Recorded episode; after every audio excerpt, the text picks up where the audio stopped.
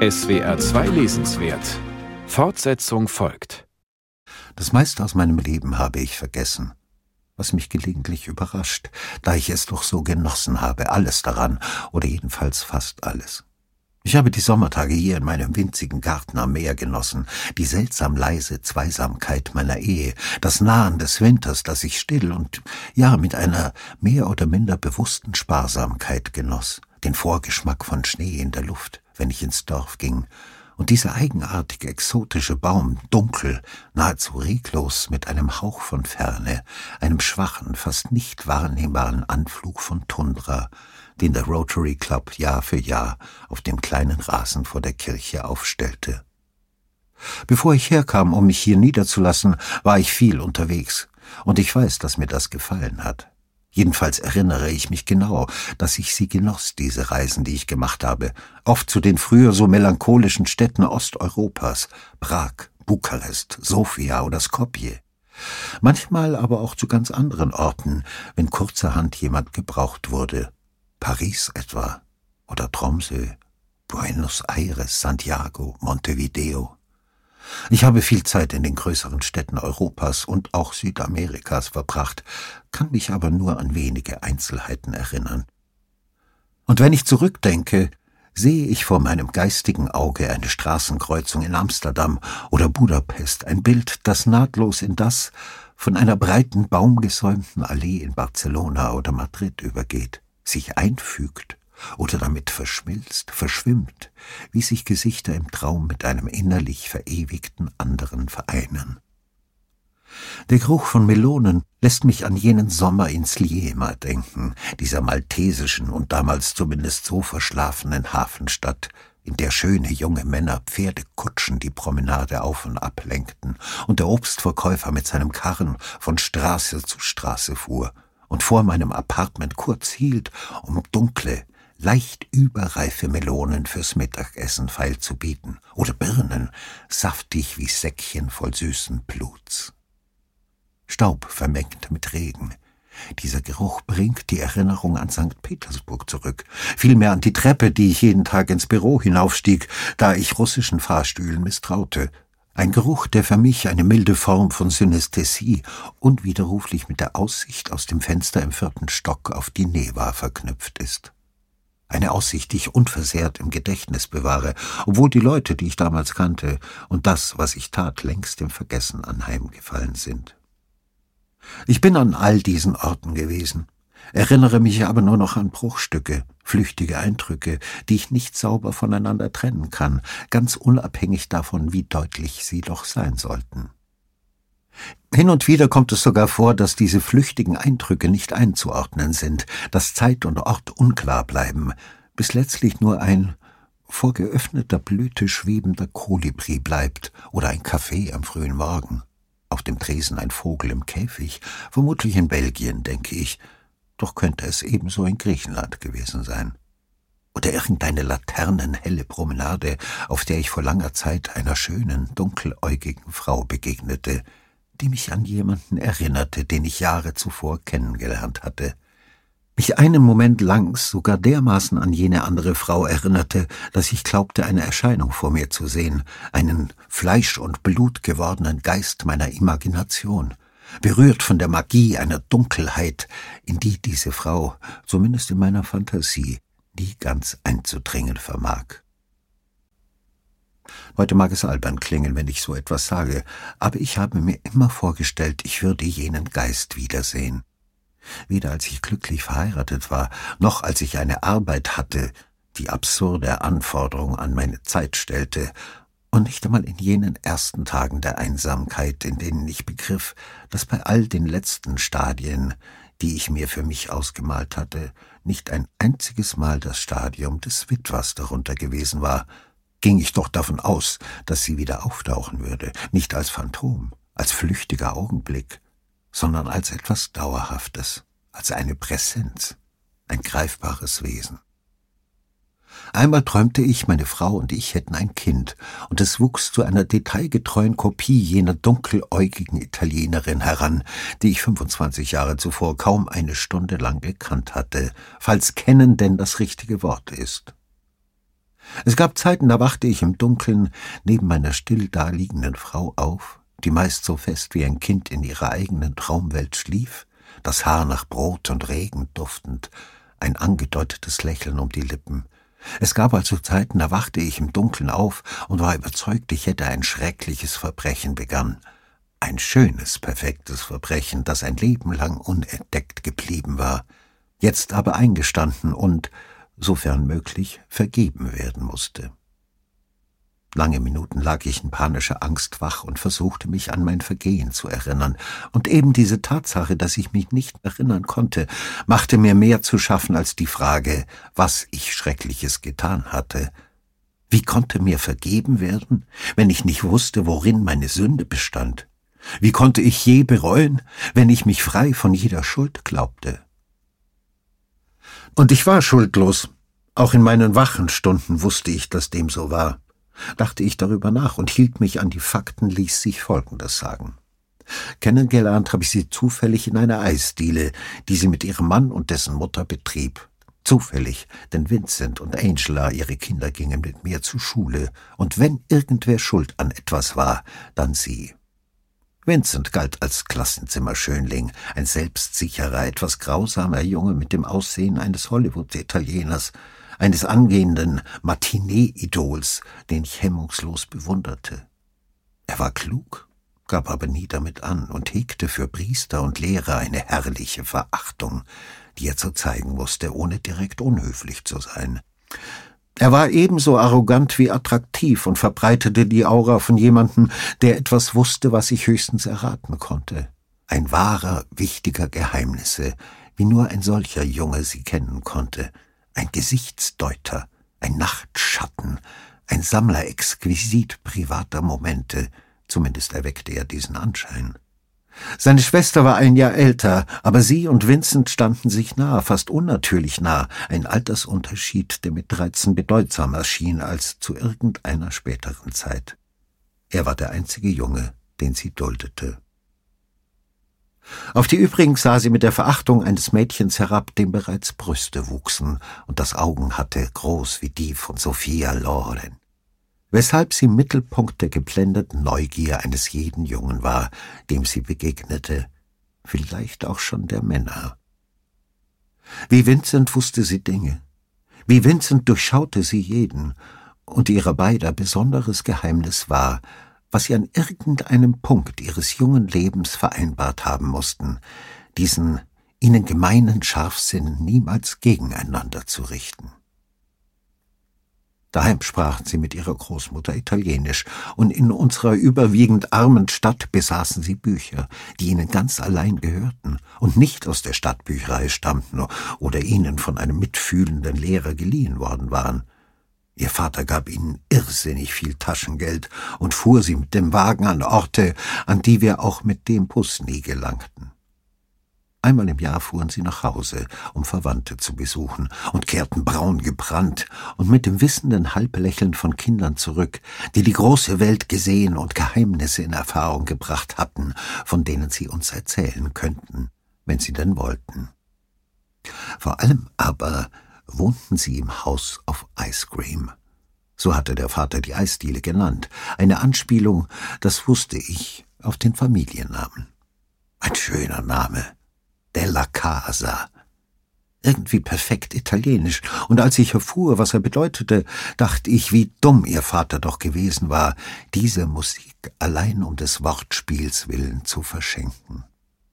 Andererseits machte die Freigebigkeit, mit der die Della Casas verschenkten, einen Teil ihres Charmes aus. Die Köstlichkeiten, die sie zubereiteten.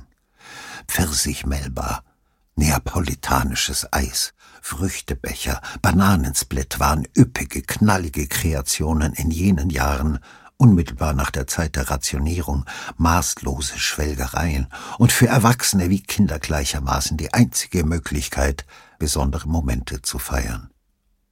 Dabei war es weniger die Eiscreme, die den Zauber der Della Casa Kinder ausmachte, sondern vielmehr die Tatsache, dass sie in der Eisdiele wohnten, aushalfen, an der Kasse bedienten oder in jene Küche liefen, die sonst kein Kind betreten durfte.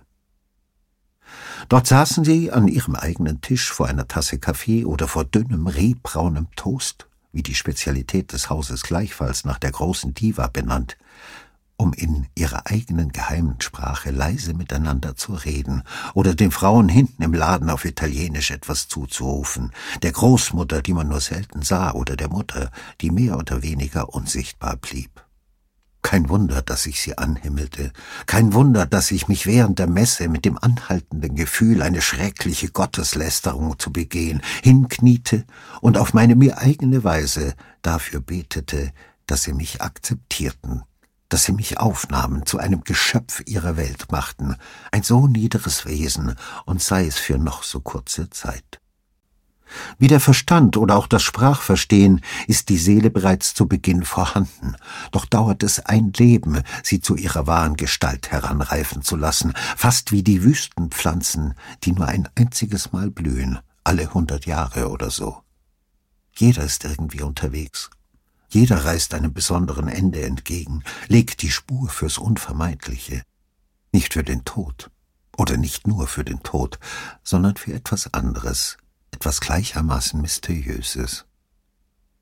Für mich ist es eine Erinnerung, ein einziger genau definierter Augenblick, für den all die anderen Augenblicke aufgegeben wurden, so dass er in eben diesem Maße eine Frage der Entscheidung ist, eine vielleicht in den dunkelsten Schatten der Psyche getroffene Entscheidung, aber nichtsdestotrotz eine Entscheidung. Wir werden mit dem Älterwerden zum Produkt unserer, ob bewusst oder unbewusst getroffenen Entscheidungen. Und die einzige Weisheit, die wir je erlangen können, ist die Weisheit, die sich aus dem Wissen speist, wie dieser Prozess noch auf den verborgensten Ebenen funktioniert. Unsere bewussten und unsere geheimen Entscheidungen widersprechen einander gelegentlich, was aber nicht überrascht. Es gibt Entscheidungen, die zutreffen wie Erlernen, aber dann ist da noch die Sache mit der Seele, die jenseits aller Konvention und allen gesunden Menschenverstands operiert. Das schönste Glück, das einem Menschen widerfahren kann, ist das Glück mit der Seele, statt mit dem Herzen oder dem Kopf zu entscheiden. Denn es gibt immer ein Geheimnis. Es gibt im Innersten immer einen Ort, der intakt bleibt, heilig, unberührbar, einen noli me tangere Ort, wie jenen schattigen Ort im Garten, wo Maria Magdalena Jesus begegnete, ohne ihn zu erkennen. Ich habe den Della Casas ziemlich schamlos nachgestellt, was seltsam erscheint im Rückblick auf ein Leben, in dem Freunde mir wenig bedeuteten, und ich mich an Kollegen, Nachbarn, selbst an die meisten Familienmitglieder kaum zu erinnern vermag. Vielleicht hat es etwas mit dem zu tun, was in jenem Sommer geschah. Ich bin niemand, der schlicht an Ursache und Wirkung glaubt, schon gar nicht, wenn es um Psychologisches geht. Doch ist es nun mal Tatsache, dass ich niemals spezielle oder enge Freunde hatte, noch sie je vermisste. Meine beste Freundin war vermutlich meine Frau, doch selbst sie ist mir letztlich ein Geheimnis geblieben, wie ich es zweifellos auch für sie geblieben bin. Damit meine ich nicht, dass ich sie in irgendeiner Weise verwirrend fand, weit gefehlt. In Wahrheit nämlich habe ich das Geheimnisvolle zwischen uns kultiviert. Ich ließ es zu, habe mit allerhand kleinen, doch absichtlich eingesetzten Listen und Kniffen dafür gesorgt. Ich war schweigsam, in mich zurückgezogen, war viel unterwegs, und wenn ich mich zu Hause aufhielt, bewegte ich mich so unauffällig wie ein Geist oder ein Dienstbote, der sich um Dinge kümmerte, dafür sorgte, dass sie alles hatte, was sie brauchte. Der kleine Geschenke hinterließ, wo meine Frau sie finden konnte, Nippes und Kuriositäten von meinen Reisen, Pralinen der Sorte, die sie am liebsten aß, in üppig verpackten Schachteln, seltene oder interessante Nitzke-Figuren, die sie sammelte, winzige Mäuse, die im angeknapperten Inneren eines winzigen Kürbisses nisteten, unwahrscheinliche Meereskreaturen, lächelnde Frösche oder Ratten aus Elfenbein. In der Zeit unserer Ehe selbst in jenen Jahren, in denen ich oft fort war, habe ich mich für alles interessiert, was sie betraf, seien es die Nitzke oder der Garten, den sie während meiner Abwesenheit so hingebungsvoll pflegte. Niemand hätte behaupten können, dass wir unglücklich seien. Wir waren Gefährten, passten zusammen, und wir konnten von uns behaupten, dass unsere Ehe gut war, ganz zweifellos. Erst als meine Frau starb und ich sie so still und umstandslos begrub, wie wir gelebt hatten, mit einem Minimum an Aufwand und Aufhebens, wurde mir klar, dass sie, die mir näher gekommen war als irgendwer sonst, mir so nahe gar nicht gestanden hatte. Uns hatten nur dieselben Dinge viel bedeutet, dasselbe Haus, derselbe Lebensstil. Warum ich unbedingt mit den Della Casas befreundet sein wollte, ist mir heute etwas rätselhaft. Vermutlich habe ich, wie es bei Kindern ebenso ist, damals geglaubt, Freunde seien im Leben notwendig wie ein Fahrrad oder Geld. Und ich ging wohl davon aus, ein Junge ohne Freunde sei irgendwie unzulänglich. Vielleicht hat mich ihr anfängliches Desinteresse gereizt, ihre offensichtliche Gleichgültigkeit, die aber, da sie so viel besser waren als ich, keinerlei Anzeichen von Böswilligkeit oder Gehässigkeit barg. Ich fürchte, nichts findet ein Kind derart anziehend wie Geringschätzung, und in dieser Kunst war Vincent de la Casa geradezu ein Wunderkind. Eigentlich aber gelang es mir nur dank seiner Schwester der unglaublich schönen, unglaublich faszinierenden Angela, ihnen überhaupt so nahe zu kommen, dass ich eingeladen wurde, sie auf den Rummel zu begleiten. Trotz ihres Entgegenkommens verlief jener Tag auf dem Rummel dann natürlich ganz anders als geplant. Und es besteht durchaus die Möglichkeit, dass sie nie vorhatten, ihn anders als in Tränen enden zu lassen. Doch noch heute denke ich gern, dass ihre Bemühungen um mich ernst gemeint waren. So wie ich gerne denke, dass ich auch hinter dem kühlen Äußeren von jemand derart Schönem eine freundliche Regung verbergen kann.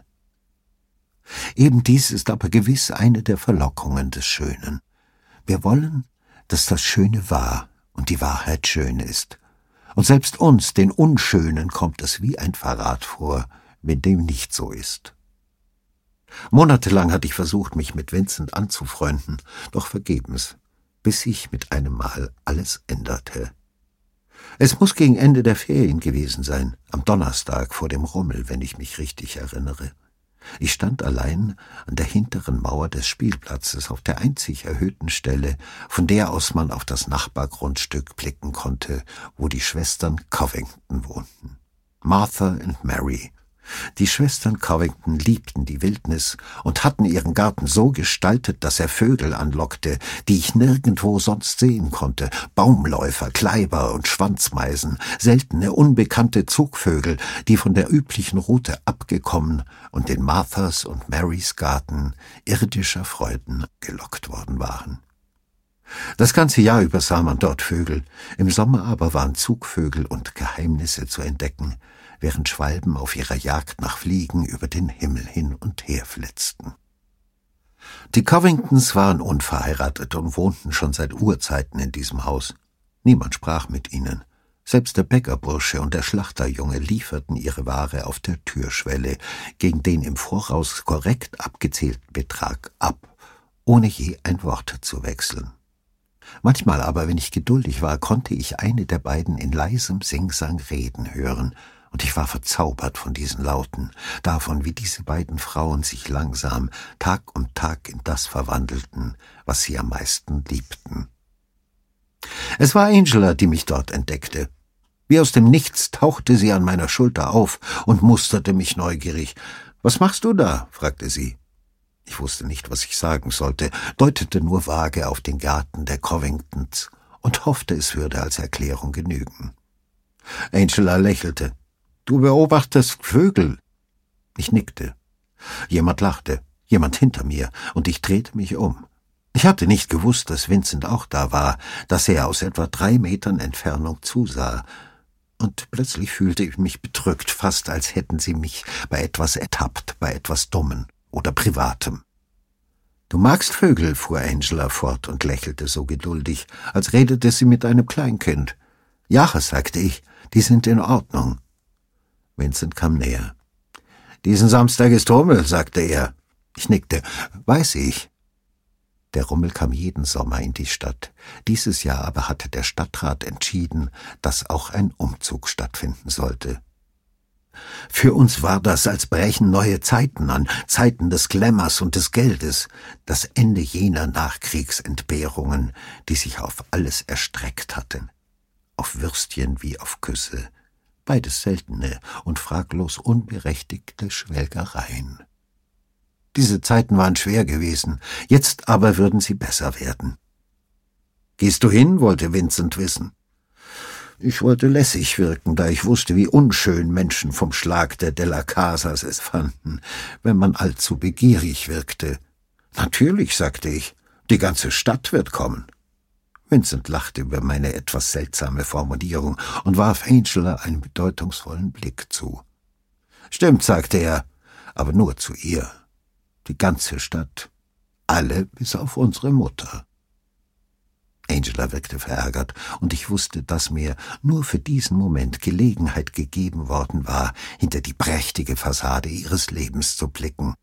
Das Problem war bloß, dass ich nicht wusste, was ich dort entdecken sollte. Ich war ihrer Mutter nie begegnet.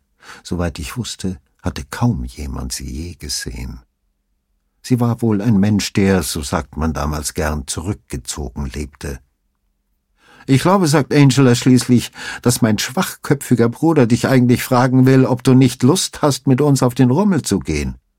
Ich konnte es kaum glauben. Natürlich nicht. Zum Rummel gehen mit den beiden? Als nächstes würden sie noch vorschlagen, wir sollten uns vor dem Rummel auf einen Vanilleeisbecher im House of Ice Cream treffen. Nun? Vincent musterte mich leicht amüsiert. Die Überraschung war mir wohl anzusehen. Du könntest in den Laden kommen und vielleicht macht Mutter uns vorher noch einen Kaffee. Er beäugte mich, als wäre ich eine außerirdische Lebensform. Du trinkst doch Kaffee, oder? Ich nickte. Ich hatte in meinem Leben noch keinen Kaffee getrunken. Angela erwiderte mein Nicken. Damit ist es abgemacht, sagte sie. Wir treffen uns am Samstag um ein Uhr bei uns zu Hause. Vincent musterte mich noch einen Moment länger, dann wandte er sich ab und ging. Komm nicht zu spät, rief er, ohne sich noch einmal umzudrehen. Sonst gehen wir ohne dich. Wenn ich behaupten wollte, ich hätte den Samstag nicht erwarten können, wäre das nur die halbe Wahrheit. Tatsache ist, dass ich diesen gesegneten Tag fast so sehr fürchtete, wie ich ihn herbeisehnte. Den ganzen Freitag ging mir durch den Kopf, was ich diesen goldenen Kindern sagen, was ich tun sollte, wie viel Geld ich mitnehmen musste, um nicht allzu dumm dazustehen ob ich für meinen Kaffee zu zahlen hatte, sowie aberhundert andere kleine Details der Form und Etikette. Seltsamerweise war es das erste und einzige Mal, dass mich solche Fragen beschäftigten, und ich sollte den Della Casas vermutlich dankbar dafür sein. Im Nachhinein verstehe ich, dass der Tag, den wir zusammen verbringen wollten, eine Katastrophe jener Art geworden wäre, die einen Menschen auf Jahre, wenn nicht fürs Leben befangen machen kann. Wie der Zufall es wollte, hätte ich mir jedoch keine Sorgen machen müssen. Aus meiner Verabredung mit Vincent und Angela wurde nichts. Ich bin nie auf den Rummel gegangen und brauchte, verraten, beschämt und somit von allen Sorgen um gesellschaftlichen Anstand befreit, nichts weiter als jenes ungeschickte, einsame Kind zu sein, das ich schon immer gewesen war. Selbst Kaffee sollte ich erst viel, viel später zum ersten Mal probieren. Irgendwo in irgendeiner virtuellen Bibliothek steht ein Buch, zu dem mein Leben ein langer Kommentar ist. Nicht Moby Dick, vermute ich, auch nicht Bleakhaus. Oder auch nur, wie man Freunde gewinnt und Menschen beeinflusst. Eher schon Household Management von Mrs. Beaton sämtliche Rezepte sowie einige Anstandsregeln, wie man Krupphusten heilt oder in Wildleder eingetrocknete Blutflecken behandelt. Auf jeden Fall ist der Inhalt des Buches für mich von einiger Bedeutung, keine heiligen Schriften, das versteht sich von selbst, aber wenn möglich seltene, mehr oder minder zweifelhafte, mehr oder minder wahre Altweibergeschichten, Historie und Geographie in Bruchstücken, ein paar Tabellen und Logarithmen vielleicht und zudem, da bin ich mir ziemlich sicher, mehrere Seiten, auf denen ausschließlich Listen abgebildet sind. Natürlich wird es ein paar Stockflecken haben, womöglich auch einen dunklen, kamelförmigen Tintenklecks auf dem Buchrücken. Entscheidend aber ist, dass irgendwo, vielleicht am Rand oder in einer winzigen, fast unlesbaren Fußnote, die Namen all meine realen und imaginären Geliebten aufgelistet sind.